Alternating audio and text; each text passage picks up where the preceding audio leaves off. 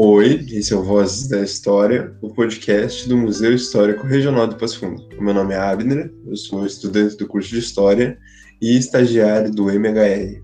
Olá, eu me chamo Juliana, sou acadêmica do curso de História e estagiária do MHR.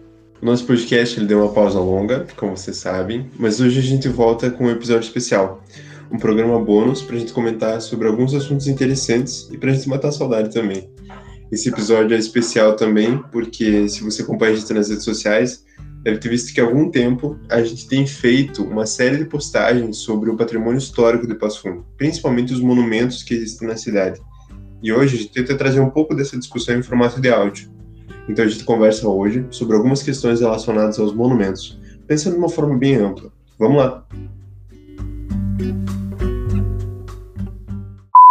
Para começar, a gente pode tentar achar uma definição da, de monumento. O que caracteriza um objeto, uma construção, uma escultura como um monumento? Gil, o que, que tu achou de forma geral sobre isso? De maneira geral, a gente pode pensar em monumento como um espaço de memória, porque ele nos oferece um determinado conhecimento histórico, e se a gente compreender o porquê daquele monumento ter sido feito e o porquê de uma certa figura está sendo representada ou está ganhando reconhecimento histórico, a gente pode resgatar um pouquinho da, do passado da nossa cidade e da nossa região. Pois é, Gil, isso que tu falou já se relaciona bastante com os nossos próximos tópicos que a gente vai abordar, que é representatividade. Eu acho que dá para voltar um pouco atrás pegar uma definição mais usual que eu achei, que é, um monumento ele é um objeto arquitetônico ou escultural, como a gente já falado antes, feito com o objetivo de guardar e preservar a memória e a história de alguém, de algum, de algum acontecimento específico para uma determinada localidade, como tu falou, né? Ou para uma determinada população.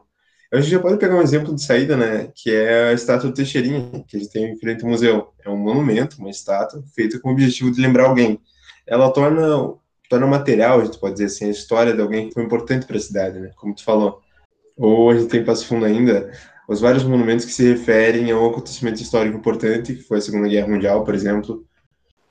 Sim, pois é. Se a gente visitar os monumentos que tem na cidade de Passo Fundo, a gente encontra os que representam pessoas que já marcaram a história da cidade em uma determinada época e os que carregam em si fatos que marcaram a história da cidade, como, por exemplo, a chegada de um determinado povo ou fatos que marcaram até o crescimento da cidade como o monumento do homem voador, que faz referência ao homem ferroviário, já que a cidade passou a crescer e se desenvolver após a chegada do trem.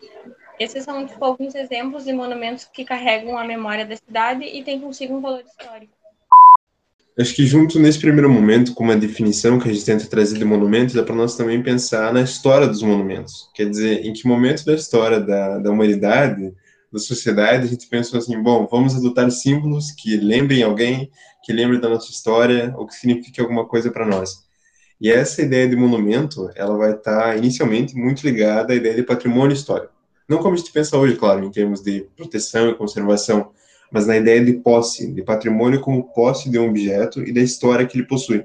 Isso vai começar de uma maneira geral lá no século XV, século XVI, com o Renascimento, aquele processo todo de retomada dos símbolos gregos e romanos e a valorização e a proteção desses símbolos. Aqui dá para fazer uma distinção que entra também na nossa noção do que seria um monumento, porque a gente sempre fala de monumentos que são feitos, são criados com uma função específica, ou seja, lembrar alguma coisa.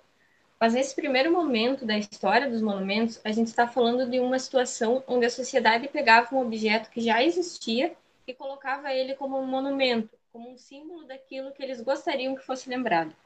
É isso aí. E a partir da Revolução Francesa, que a gente vai ter o começo do modelo de criação para memória, ou seja, vai ser criado construções ou objetos que servem, que têm a função específica de lembrar alguma coisa.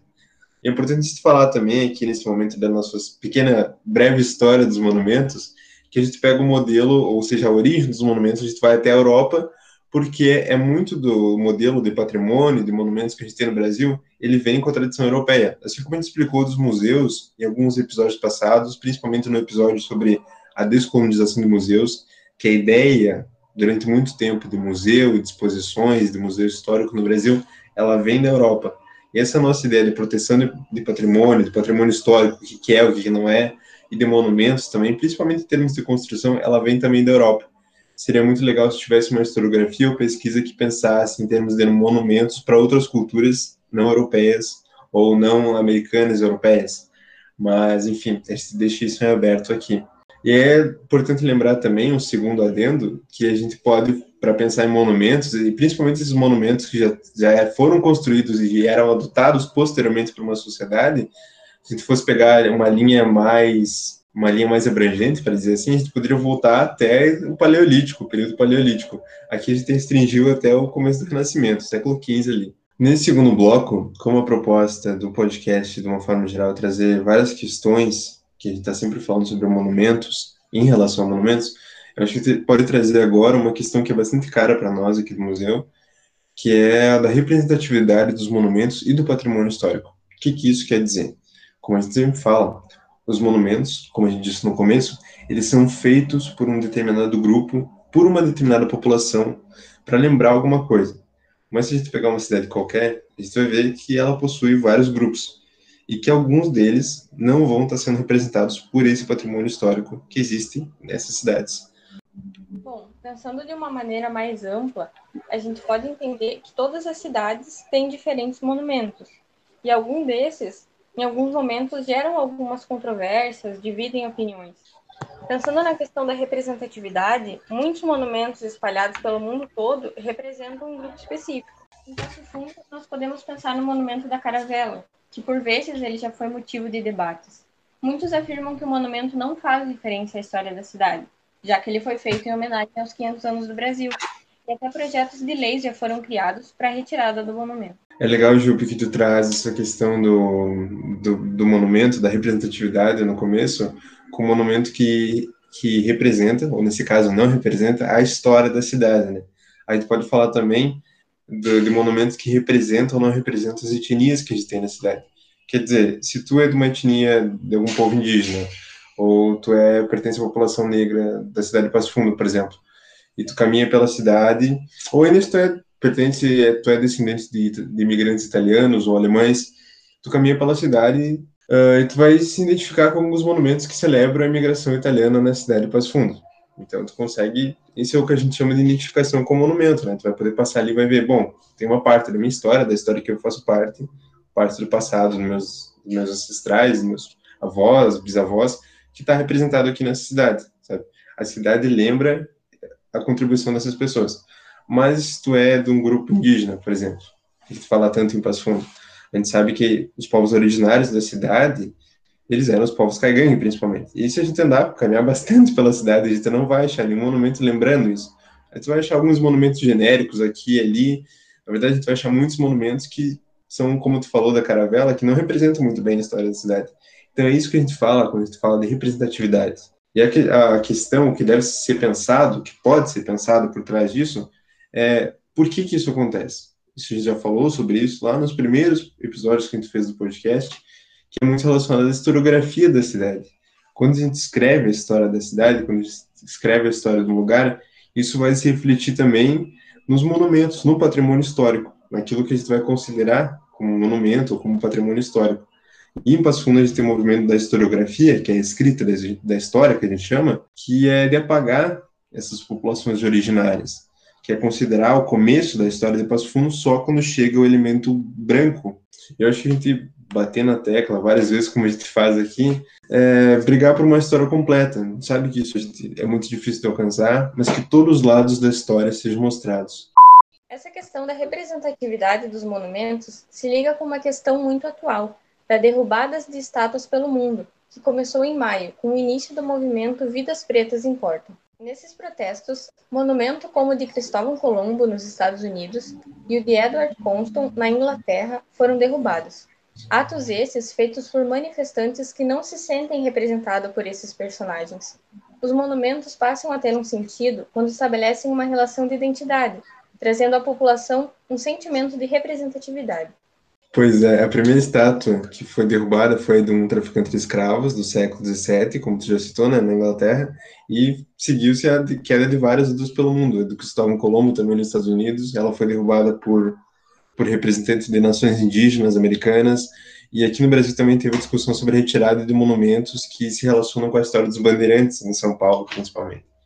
É importante trazer uma outra questão também, que o Black Lives Matter e o, o movimento do Vidas Pretas Importam, ele não tratava só de uma questão atual, né, do racismo atual, que ele começou lá com a morte do George Floyd e tudo mais, mas ele trata também da permanência na nossa sociedade de estruturas racistas, de uma narrativa racista. E as estátuas, e as estátuas, os monumentos ao redor do mundo, eles são um símbolo dessa narrativa, né? Eles são erguidos por quem, entre aspas, venceu certas disputas na história. A estátua está ali como um símbolo de quem conseguiu, que quem, quem domina essa história. Essa história que eu estou falando, essa narrativa, né? Com esse movimento de revisão e destruição de monumentos, a gente também, teve também uma reação da comunidade acadêmica, principalmente historiadores, que estavam preocupados com essa derrubada de estátuas e dos problemas que isso ia ter para questões da historiografia, de memória, etc. Mas eu acho que a questão que a gente tem que se lembrar aqui não é se a gente se deve se lembrar ou não dos piores lados da nossa história, como a gente estava conversando, né? Mas questionar o papel simbólico e de destaque que algumas figuras ocupam na nossa sociedade hoje. A gente, claro, tem que se preocupar, sim, com, com o esquecimento dessas figuras, porque é importante lembrar os piores lados da nossa história, como a gente está sempre falando em relação ao Holocausto, à Segunda Guerra Mundial, ao nazismo no geral, a ditadura militar aqui no Brasil. A gente não pode esquecer eles, porque esquecer é abrir brecha para que se repita, mas a gente também tem que lembrar, tem que se preocupar principalmente com o lugar que a gente coloca para algumas pessoas na nossa sociedade. Uh, quando teve a derrubada dessa estátua na Inglaterra, primeiro movimento dos manifestantes foi jogar lá no Rio. A gente entende que isso era uma, uma reação, uh, acho que lógica, até seguindo a, a, o, a atenção do movimento que aconteceu naquele momento, e que foi muito criticado depois por historiadores, mas no segundo momento a estátua foi levada para o museu. Então acho que é esse o uh, acho que é esse o movimento que tem que acontecer, né? A gente tirar ela do pedestal, essas figuras do pedestal que elas ocupam, Imagina a estátua do Cristóvão Colombo, só a cabeça dela tinha não sei quantos quilos, era uma estátua gigante, né? Então um papel, essas figuras elas têm um papel de destaque muito grande na nossa sociedade. É preocupante, como eu disse antes, também uma derrubada sem discussão. Né? Não adianta a gente só derrubar uma estátua, mas é preciso criar uma discussão para que a sociedade entenda por que está sendo derrubada, por que, que aquela figura histórica é problemática.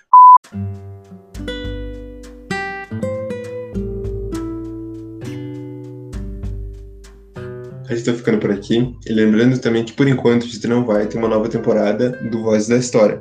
Como a gente falou no começo, esse é um episódio especial. Mas você pode escutar as outras três temporadas do podcast que a gente lançou no ano passado. Elas estão lá no Spotify e no Anchor também.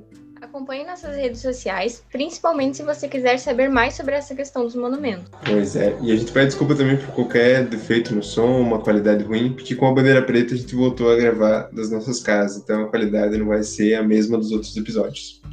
Esse foi o Voz da História, o meu nome é Abner e até mais. O meu nome é Juliana, tchau e até a